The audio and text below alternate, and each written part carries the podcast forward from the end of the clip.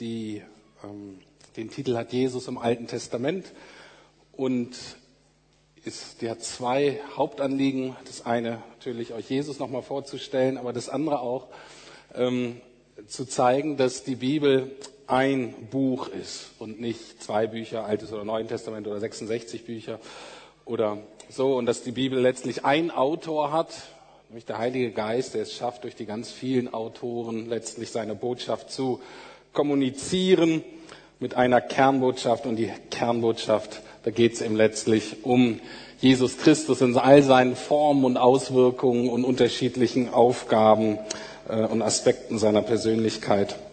Und ich habe dieses Bild hier äh, mitgebracht zur Illustration, weil es gibt nämlich ungefähr 1600 direkte Zitate und noch mehr Andeutungen aus dem Alten Testament, die im Neuen Testament aufgegriffen werden. Und wenn man dem alles verfolgt, dann merkt man, wie das wirklich ein Buch ist, eine Botschaft, wie das alles so zusammengehört. Und heute möchte ich einen Aspekt rausnehmen von Jesus, der auch jetzt in der Anbetung im Lobpreis schon deutlich angeklungen wird, weil das im Lobpreis eigentlich so der Bereich unseres Gemeindelebens ist, wo dieser Aspekt ähm, am stärksten betont wird. Sonst, das werde ich gleich auch noch erklären, ist das so in unseren westlichen Kreisen nicht so stark vertreten. Und zwar geht es um den Aspekt, dass Jesus Sieger über das Böse ist oder Sieger über die Finsternis. Und das ist natürlich, Henning hat das gerade wie selbstverständlich gebetet, alles Sichtbare und Unsichtbare. Es ist einfach so, dass wir Christen in einem anderen Universum leben, als jetzt vielleicht Atheisten ähm, vielleicht auch Agnostiker. Wir gehen davon aus, dass unsere Welt keine geschlossene Kugel ist, wo es praktisch nur, ich sage jetzt mal, immanente Kausalbeziehungen gibt. Das heißt, nur Dinge, die geschöpflich sind und alles, was geschieht, ist immer nur direkt auf Ursache und Wirkung in diesem geschlossenen System zurückzuführen, sondern wir glauben einfach daran, ähm, dass es natürlich gibt, uns und so, wir sind keine Illusion, aber wir leben in einem offenen System, wo auch eine unsichtbare Welt gibt, die auch einwirken kann. Und dass wir eben natürlich an Gott glauben, aber eben auch an Mächte der Finsternis, kann man natürlich denken, an so einem schönen Tag, äh, und wenn man sonst so in Berlin lebt, äh, völlig säkularisiert, dann kann man ja auch denken, naja, wo soll denn das sein? Wenn ich aber hier sonntags morgen an dieser Straße hier vorbeigehe und die Frauen stehen sehe, dann weiß ich natürlich, dass das auch mit menschlichen Trieben zu tun hat und menschlichen Profitgier und so weiter. Und dennoch ist da eine Dimension, wenn die Frauen sich da prostituieren müssen, entweder wegen Drogen, bei Drogen finde ich ist die Dimension des Bösen immer sehr stark vertreten, und natürlich auch bei der Dimension des Menschenhandels, da merke ich einfach, da ist noch eine andere Dimension. Und deswegen ist für uns auch wichtig, dass wir auf beiden Ebenen arbeiten und wir müssen eben auch oder müssen beten, auch Siege, Veränderungen in dieser unsichtbaren Welt müssen errungen werden, um letztlich diesen Frauen da auch helfen zu können, um letztlich auch diese ganzen Systeme und Machenschaften bis hin in die Politik darauf einwirken zu können. Das ist so das Weltbild dahinter. Oder ich weiß nicht, wie es euch geht. Wenn ich zum Beispiel beim Krieg in Syrien äh, sehe oder manche Kriege auch in der Vergangenheit, da gibt's immer so eine Dimension, wo ich sage, ja, ich verstehe, das ist Profitgier und vielleicht narzisstisch gekränkte Machthaber und so weiter. Und dann ist da aber eine Dimension der Zerstörung, der Menschenverachtung, fast der Freude am Tod äh, und am Elend, wo ich denke, das ist mehr. Da ist was dahinter, ist eine böse Macht dahinter. Und heute, äh, und das will ich von Anfang an deswegen so klar sagen, heute geht es um so einen Text und dass Jesus eben Sieger ist. Wir gehen heute, um Jesus zu finden, ganz am Anfang der Bibel ins dritte Kapitel und das ist schon immer noch Teil des sogenannten Schöpfungsberichtes. Gott stellt sich als derjenige vor, der die sichtbare Welt sozusagen in Existenz redet, in Existenz spricht, in Existenz singt und er sagt, was ich da gemacht habe, ist wirklich gut, dann schafft er den Menschen und er möchte, dass der Mensch mit hineinkommt in seine Welt, dass er mitgestaltet, dass Gott sagt, hör zu, das gehört auch dir und du darfst hier mitmachen. Und dann gibt es im dritten Kapitel äh, diese schreckliche Situation, wo die Menschen auf die Idee kommen, eben das nicht mit Gott gestalten zu wollen, sondern gegen Gott, unabhängig von Gott. Weil sie Gott misstrauen, weil sie denken, ohne ihn wäre es besser. Ohne ihn wären wir erfüllter. Und was dann dabei herauskommt, ist das absolute Chaos, ist eine Welt, in der Angst, in der Scham, in der Streit entsteht und letztlich Krankheit und Tod. Und es bricht dann da plötzlich so ein und mitten in diesem Chaos, mitten in dieser Verzweiflung, mitten in diesem, oh nein, was ist denn jetzt passiert, gibt Gott den Menschen den ersten Hoffnungsstrahl. Mitten in dieser Katastrophe gibt Gott nämlich das Versprechen, dieser Frau Eva einen Nachkommen zu schenken, einen Mann, der wird er schicken, der den Verursacher dieser Katastrophe besiegen wird. Und ich lese euch den Text vor. Er steht in 1. Mose 3, Verse 14 bis 15. Da sprach Gott der Herr zu der Schlange. Ich sage gleich, wer die Schlange ist. Weil du das getan hast, nämlich war die Schlange, die den Menschen, äh, wir würden sagen, dazu verführt hat, die Floh ins Ohr gesetzt hat, hör mal zu, gegen Gott ist besser, ohne Gott ist besser. Und da sind die Menschen eben drauf reingefallen. Weil du das getan hast, sollst du unter allen zahmen und wilden Tieren verflucht sein. Von nun an setze ich Feindschaft zwischen dir und der Frau und deinem Nachkommen. Und im Hebräischen steht da immer der Samen in, ähm, im Singular, also in der Einzahl, und daher auch der Titel der Predigt. Und ihrem Nachkommen, ihrem Samen. Er wird dir, also dieser Nachkomme wird dir, der Schlange, den Kopf zertreten oder zerquetschen und du wirst ihn in seine Ferse beißen, heißt die Übersetzung, aber es ist das gleiche Wort, eigentlich zerquetschen.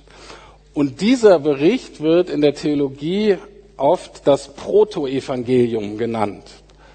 Proto von, man kennt so den Prototyp beim Auto, ne? also die erste ähm, die erste Version davon, das Protoevangelium deshalb, weil wir hier ganz am Anfang der Bibel die erste Ankündigung des, des Heils und der Erlösung finden. Und der Text wird folgendermaßen verstanden. Die Schlange, wird in der Bibel manchmal auch den Drachen genannt, ist praktisch der Urheber des Bösen. Also eine Macht, eine geistliche Macht, auch Person ähm, in der Unsicht wahren Welt. Manchmal wird er Satan genannt. Satan heißt eben Widersacher oder Gegenspieler Gottes. Also ähm, im Neuen Testament eher der Teufel, also jemand, der Gott, was Gott am Herzen liegt, einfach durcheinander bringen möchte. Der all das, was Gott wichtig ist, eben zerstören möchte, behindern möchte. Und eine Rolle, wie er es macht, er wird auch der Ankläger genannt. Das heißt, die Leute, die Gott eigentlich lieben, die Leute, die Gott nachfolgen wollen, die Leute, die eben mit Gott Leben gestalten wollen, die werden von dieser Person und von seinen Nachkommen attackiert, beschuldigt, entmutigt, verurteilt und so weiter. Und seine Nachkommen, die werden dann in der Bibel ähm, oft auch Mächte der Finsternis oder der Zerstörung genannt. Und ich habe ja eingangs ein paar Beispiele genannt, wo ich diese Mächte der Zerstörung einfach am Wirken sehe. Soweit wird dieser Text verstanden und dieses Verständnis wird dann im Neuen Testament sehr eindeutig, sehr klar auf Jesus übertragen. Also dieser Nachkomme der Frau, der körperlich verwundet wird, die Ferse sozusagen gestochen, ähm, besiegt aber in seiner Verwundung letztlich das Böse und den Bösen, und zwar durch den Kreuzestod. Ich möchte euch einfach zwei neutestamentliche Texte zeigen, wo das ganz deutlich auf Jesus angewendet wird. Der erste ist im Hebräerbrief, da wissen wir nicht genau, von wem der geschrieben ist, ist aber an ein jüdisches äh, Adressenten und ein Brief, der so jüdische Texte und Kulturen und so weiter noch ein bisschen mehr für Griechen ähm, versucht zu erklären. Und der zweite ist von dem, von dem die meisten Briefe im Neuen Testament sind von Paulus. Aber erstmal Hebräer 2, Vers 9 und 14 bis 15, da steht eben über Jesus, denn er hatte den Tod auf sich genommen, damit durch Gottes Gnade allen Menschen der Weg zur Rettung offen steht. Weil nun aber alle diese Kinder Geschöpfe aus Fleisch und Blut sind, ist auch ein Mensch von Fleisch, ist auch, ist auch er ein Mensch von Fleisch und Blut geworden. so konnte er durch den Tod den entmachten, der mit Hilfe des Todes seine Macht ausübt, nämlich den Teufel, und konnte die, deren ganzes Leben vor der Angst vor dem Tod beherrscht war, aus ihrer Sklaverei befreien. Und um von der Angst vor dem Tod beherrscht zu sein, muss man auch nicht im Menschenhandel stecken oder sich prostituieren oder drogenabhängig sein. Das betrifft noch sehr, sehr viel mehr Menschen. Und der andere Text, wo das sehr deutlich wird, dieser Sieg. Und die gottfeindlichen Mächte und Gewalten hat er, nämlich Jesus, entwaffnet und ihre Ohnmacht vor aller Welt zur Schau gestellt. Durch Christus hat er einen triumphalen Sieg über sie errungen. Genau das ist das, was in 1. Mose 3,15 versprochen wurde. Ganz am Anfang der Bibel. Und in der Theologie ähm, da muss man ja immer so ein paar Fremdwörter nehmen, aber das ist nah genug am Englischen, dass wir es verstehen. Ähm, wird dieser triumphale, siegreiche Aspekt von Jesus Christus Victor genannt. Also eben der siegreiche Christus, der siegreiche König. Und dieser Aspekt wurde und wird in manchen Teilen der Kirche stärker betont als in anderen. Also in der Kirche ist es so, wie auch in anderen Kulturen, wir kennen das ja, dass sich Kulturen oder auch ganze Landstriche zum Beispiel über die Zeit, über Generationen einfach anders entwickeln, mit anderen Schwerpunkten, mit anderen Kernüberzeugungen. Genauso ist es auch in der Theologie, genauso ist es auch in, in so gewissen Zweigen der Kirche. Und ich möchte jetzt äh, drei Minuten Kirchengeschichte machen und hoffe, es hängt euch nicht ab. Dann interessiert euch. Und zwar in den ersten tausend Jahren der Kirche gab es eigentlich zwei Zentren. Man spricht von der Ost- und von der Westkirche. Die Ostkirche oder auch die griechische Kirche, ähm, die hatte das Zentrum, damals Byzanz hieß das, denn Konstantinopel, ähm, heute ist das Istanbul. Und, ähm, und das ist so das, was heute noch in der orthodoxen Kirche zumindest theologisch so übergeblieben ist. Und dann gab es die Westkirche oder die lateinische Kirche und die hatte das Zentrum in Rom. Und da ist halt die katholische Kirche daraus entstanden und dann eben vor 500 Jahren auch Teil der Westkirche sind dann halt die evangelischen Kirchen geworden. Und dieser Aspekt Christus Victor war stärker in der Ostkirche als in der Westkirche. Für uns, also ich bin ein typischer westlich geprägter Theologe, würde ich sagen, ähm, für uns ist dieses Östliche immer so ein bisschen mystisch, so ein bisschen philosophisch, irgendwie inspirierend, dann aber auch irgendwie nicht so ganz klar zu greifen.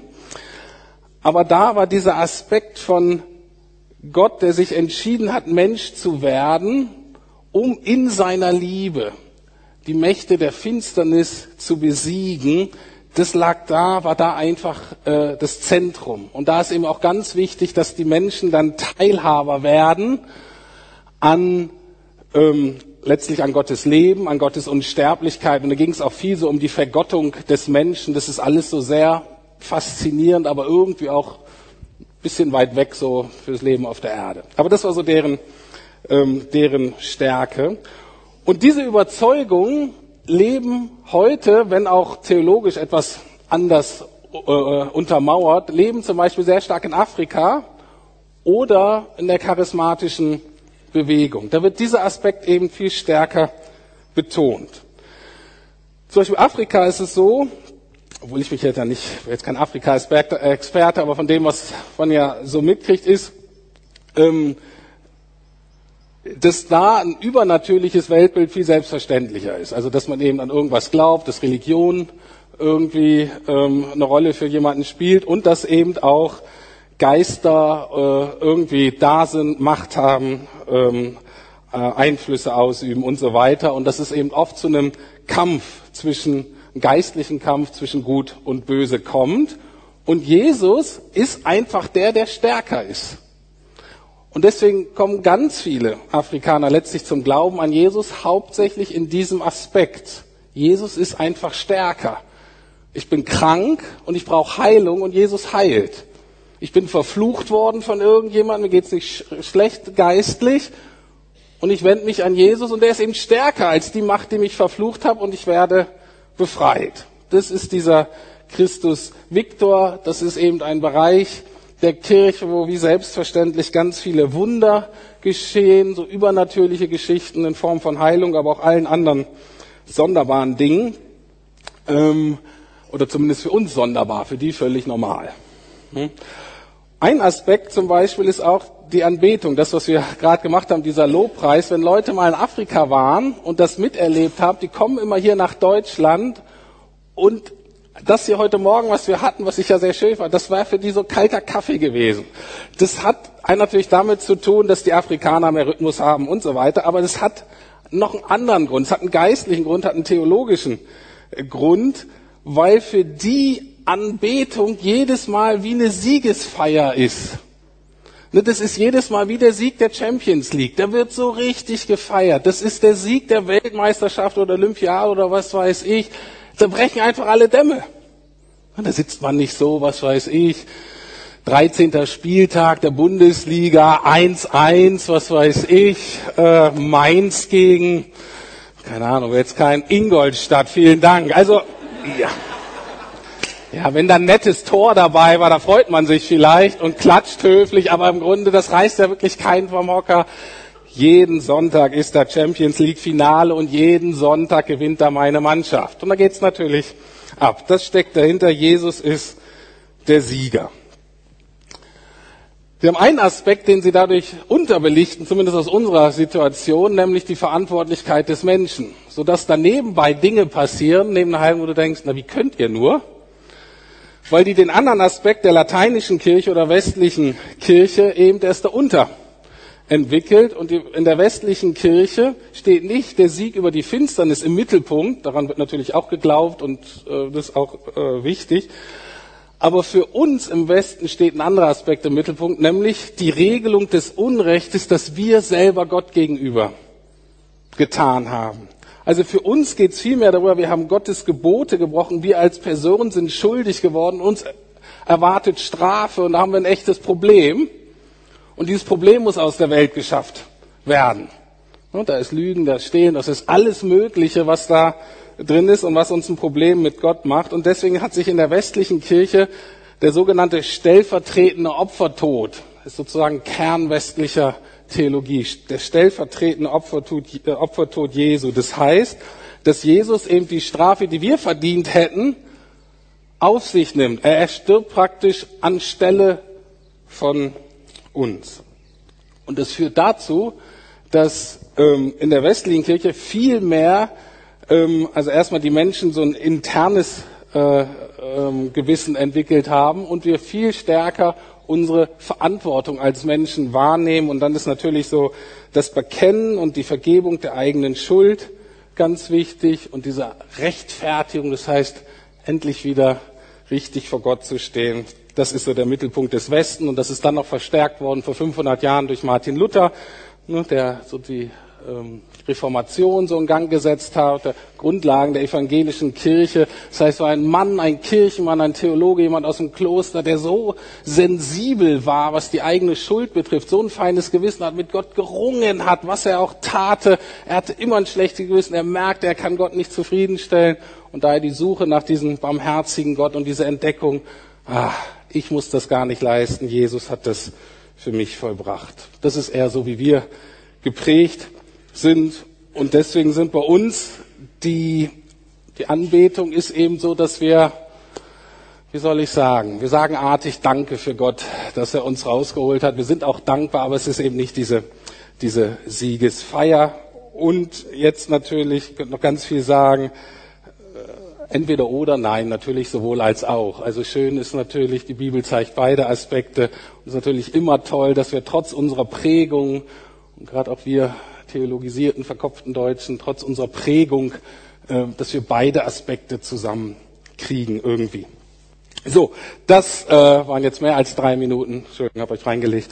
Ähm, ähm, Kirchengeschichte, unterschiedliche Betonungen von Christus Viktor. Aber ich habe gesagt, dieser Versprechen, dass dann Nachkomme kommt, der siegreich sein wird, das geschah eben schon im dritten Kapitel im Alten Testament, mitten in der Katastrophe. Und die Frage im Alten Testament ist nun, wer ist denn dieser Mann, der da versprochen wurde? Und wie lange müssen wir warten? Und dieses Warten auf diesen richtigen Nachwuchs, auf diesen richtigen Nachfahren, der zieht sich praktisch wie ein roter Faden durch das Alte Testament. Und ich möchte das heute mal mit dem Bild des Fackellaufes ähm, ähm, euch erklären. Für mich ist es das so, dass da praktisch so eine Art Feuer angezündet wurde und dass die Menschen, denen ich, die ich gleich erwähne, dass die praktisch wie Fackelträger sind. Ich weiß nicht, ob ihr das kennt bei diesem olympischen Feuer. Da wird an dem letzten, also jetzt zum Beispiel war es ja in London das olympische Feuer, da wird dann eine Fackel an diesem großen olympischen Feuer angezündet und dann wird die Fackel immer weitergegeben an einen Fackelläufer, der praktisch sein kleines Licht eine kleine Strecke weiter trägt, bis dann wieder, in London war das sehr schön, fand ich, bis dann wieder diese letzte Fackel das große olympische Feuer entzündet. Und so müssen wir uns das vorstellen mit diesem, ähm, mit diesem roten Faden durch das Alte Testament, dass da praktisch die Leute eigentlich diese Fackel aufnehmen und weitertragen, bis dann in Jesus sozusagen das große olympische Feuer entzündet wurde, das, worum es eigentlich geht, und wir danach jetzt, sage ich nachher auch, unsere Fackeln sozusagen an dem olympischen Feuer entzünden müssen, um es dann wieder weiter zu tragen. Das ist so das Bild und jetzt gucken wir uns mal die siegreichen Fackelträger an. Ähm, vorher noch eine kleine Einleitung. Wir müssen uns einfach, wenn wir denn durch die Bibel lesen, damit wir nicht frustriert sind, muss uns klar sein, dass Gott einfach anders denkt als wir heute und auf andere Dinge Acht gibt. Wir sind ja sehr geprägt, gerade wir Deutschen, von so Abschlüssen, Zertifikate und Kompetenzen. Unsere Gesellschaft denkt immer kurzfristiger. Wir denken immer mehr in Quartalzahlen für die Aktionäre. Wir denken maximal in vier Jahresabschnitten in der Politik oder wie gesagt beim Fußball, bei Weltmeisterschaften und so weiter. Unsere Gemeinde wählt die Ältesten für sieben Jahre. Das ist wirklich schon sehr lange, wird nur noch getoppt von manchen Bürgermeistern, die in manchen Kommunen, glaube ich, für acht Jahre gewählt werden können. Viel länger denkt heutzutage keiner mehr. Und wenn wir gucken, gucken wir eigentlich immer nur, ist das der richtige Mann, die richtige Frau für das Amt? Kann er das oder kann sie das nicht? Gott denkt anders, Gott denkt in Generationen, Gott denkt in Familiengeschichten, ähnlich wie bei so europäischen Königshäusern. Und deswegen ist mir wichtig, euch heute nochmal zu sagen, dass es ganz wichtig ist, dass wir unseren Kindern von unseren Vorfahren erzählen von denjenigen, die die Fackel vor uns getragen haben. Und wenn du christliche Vorfahren hast, dann hoffe ich, dass du den Ehrgeiz hast, diese Fackel weiterzutragen. Das gute Erbe weiterzugeben oder zumindest das Gute, was da war, in dem Erbe weiterzugeben. Das Schlechte natürlich nicht, das vergibst du äh, und lässt du liegen, aber das andere gibst du weiter. Oder vielleicht bist du der erste Christ in deiner Familie seit Generationen und dass du sagst, mit mir soll eine neue Tradition anfangen, mit mir soll eine neue Heilsgeschichte anfangen. Ich will diesen Fackelstab übernehmen und weitertragen. Und deswegen ist ganz wichtig, guckt in euren Familiengeschichten nicht so sehr auf Beruf, nicht so sehr auf materiellem Erfolg, nach Besitz oder Status, sondern sucht nach geistlichen und moralischen Vorbildern und versucht diese zu ehren und nachzuahmen, von denen zu erzählen. Mein geistliches Erbe, ich glaube, ich habe es schon mal gesagt, begann mütterlicherseits. Bei meinem Vater weiß ich gar nicht, aber bei meinem Vater geht's bis zu den Hugenotten und das ist so lange zurück, da weiß keiner mehr. Keine Ahnung, wer, näherer, äh, näherer Geschichte kenne ich da keinen. Aber mütterlicherseits geht mein geistliches Erbe auf eine Erweckung in Ostfriesland Ende des 19. Jahrhunderts zurück. Da ist praktisch das Feuer in unsere Familie gekommen und es waren einfache Menschen, die waren kulturell völlig anders als ich heute aufgestellt, aber menschlich und geistlich gesehen waren einige Helden dabei. Und die gibt's immer noch. Und ich möchte diese Fackel des Glaubens an die nächste Generation weitergeben. Natürlich zuerst mal meine leiblichen Kinder, aber jetzt hier auch in Berlin, an wen immer ich jetzt treffe und für wen es dran ist und wer das übernehmen möchte und kann. Das so ein bisschen, um zu zeigen, wie aktuell das eigentlich für uns ganz persönlich auch ist. Nun gucken wir uns einige Fackelträger im Alten Testament an, die das Versprechen dieses Siegers quasi von Generation zu Generation weitergetragen haben, beziehungsweise die Gott gebraucht hat, um sein Versprechen am Leben zu halten. Da sind vor allen Dingen zwei Personen ganz wichtig. Eines Abraham, ein anderes David. Die beiden gucken uns auch hauptsächlich an. So ein paar erwähne ich nur namentlich. Abraham, ähm, der hat ungefähr so 10, 13 Kapitel in der Bibel von 1. Mose 12 so bis 1. Mose 24. Könnt ihr mal nachlesen. Ich mache jetzt nochmal zwei Verse aus 1. Mose 17, 7 und 22, 18. Und da sagt Gott zu ihm Folgendes. Dieser Bund zwischen uns soll auch für die kommenden Generationen gelten und wird für alle Zeit Gültigkeit haben zwischen mir und deinen Nachkommen. Ich will dein Gott und der Gott deiner Nachkommen sein. Durch deine Nachkommen sollen alle Völker auf der Erde gesegnet sein, denn du hast mir gehorcht. Der Kontext war ein bisschen anders, aber durch dich alle Völker der Erde sollen den Sieger kennenlernen, sollen dadurch gesegnet werden. Und das wird im Neuen Testament aufgegriffen von Paulus im Galaterbrief, Verse, Kapitel 3, 16 und 19. Genauso verhält es sich mit den Zusagen, die Abraham und seiner Nachkommenschaft gemacht wurden. Übrigens sagt Gott nicht und deine Nachkommen, als würde es sich um eine große Zahl handeln. Vielmehr ist nur von einem einzigen die Rede, deinem Nachkommen. Und dieser eine ist Christus. Wenn ihr aber zu Christus gehört, seid ihr auch Nachkommen Abrahams und seid damit, entsprechend der Zusage, die Gott ihm gegeben hat, Abrahams rechtmäßige Erben. Ja, geht ziemlich weit zurück für alle. Ihr glaubt, rechtmäßige Erben Abraham. Und genau das wird wiederholt in der Geschichte an Isaak, ist der Sohn von Abraham, und an Jakob ist der Enkel von Abraham und dann an einen Urenkel, also ein Sohn von Jakob, an Juda, ein bisschen anderer Form, aus dem dann das äh, Volk der Juden hervorgegangen ist und so weiter. Und ein paar Generationen Pause, dann spielt Mose wieder eine ganz wichtige Rolle, über den Predi vielleicht nochmal einmal getrennt. Und dann kommt David und einfach nur, um das nochmal aufzuzeigen, wie das so zusammengehört, da sagt Gott zu David in 2. Mose 7, 12 und 16, denn wenn du stirbst, werde ich einen deiner Nachkommen als deinen Nachfolger einsetzen und werde sein Königtum festigen.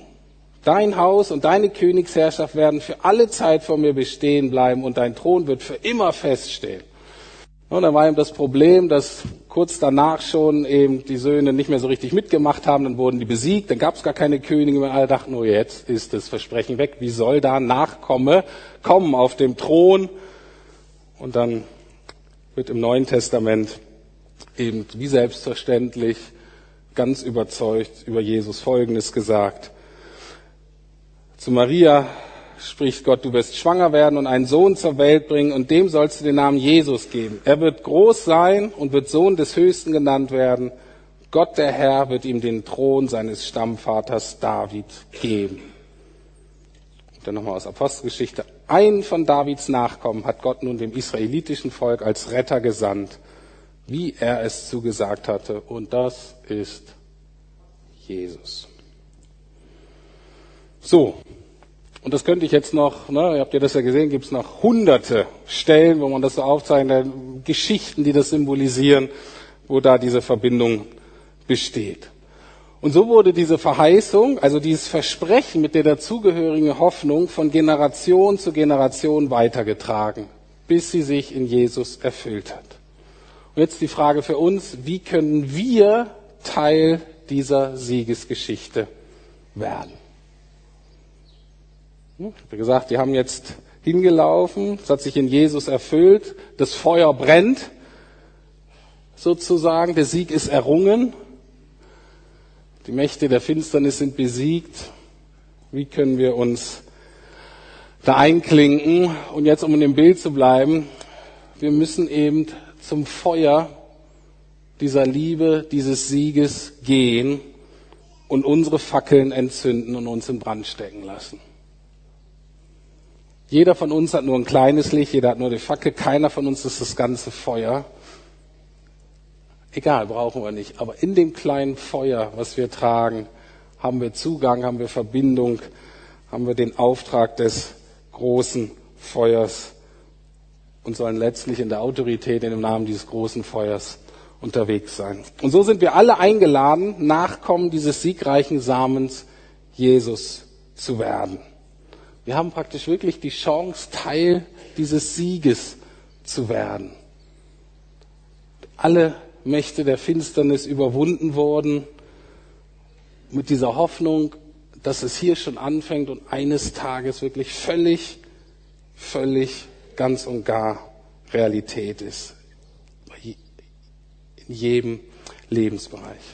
Aber gehört die Überzeugung, ich gehöre zur Familie von Jesus und ich will ein Nachkomme von Jesus sein, ich will ein Nachfolger von Jesus sein und ich will dieses kostbare Erbe, Jesus zu kennen, mit ihm zu leben, von dieser Kraft, von dieser Liebe, von diesem Sieg zu schmecken und das will ich weitergehen an meinen Nächsten. Und deswegen habe ich heute zwei Fragen an euch.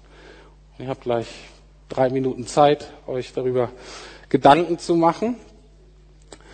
Und zwar die erste Frage ist, willst du diese Fackel des Glaubens, willst du diese Fackel der Liebe und des Sieges, willst du die in Empfang nehmen? Vielleicht sind einige von euch, die sagen, oh, ich habe vielleicht davon gehört oder so, aber ich habe die selber noch nie wirklich ergriffen. Haben immer andere für mich getan. Ist heute vielleicht die Gelegenheit, diese Fackel selber zu ergreifen. Und dann für diejenigen von uns, die das schon ergriffen haben, zu sagen, Willst du die zuversichtlich weitertragen, diese Fackel? Oder willst du die bei dir in den Garten stellen und dich so abends ein bisschen dran freuen? Oder willst du die weitertragen? Dies diese beiden Fragen, die ich euch gebe. Henning wird äh, jetzt ein bisschen äh, Musik als Hintergrund spielen. Nehmt euch wirklich Zeit, euch diese beiden Fragen zu überlegen. Wo steht ihr gerade? habt ihr die Fackel schon angeboten? Was, was hindert euch vielleicht dran? Oder was trübt dieses, dieses Licht? Oder was hindert euch daran, das weiter zu tragen? Und nach ein paar Minuten bete ich dann noch und dann singen wir noch ein paar Lieder, die das nochmal ausdrücken, wo wir nochmal antworten können, aber wo wir auch nochmal diesen Sieg von Jesus proklamieren können. Aber jetzt erstmal Zeit für diese beiden Fragen. Willst du diese Fackel des Glaubens in Empfang nehmen? Und wenn ja, willst du diese weitertragen?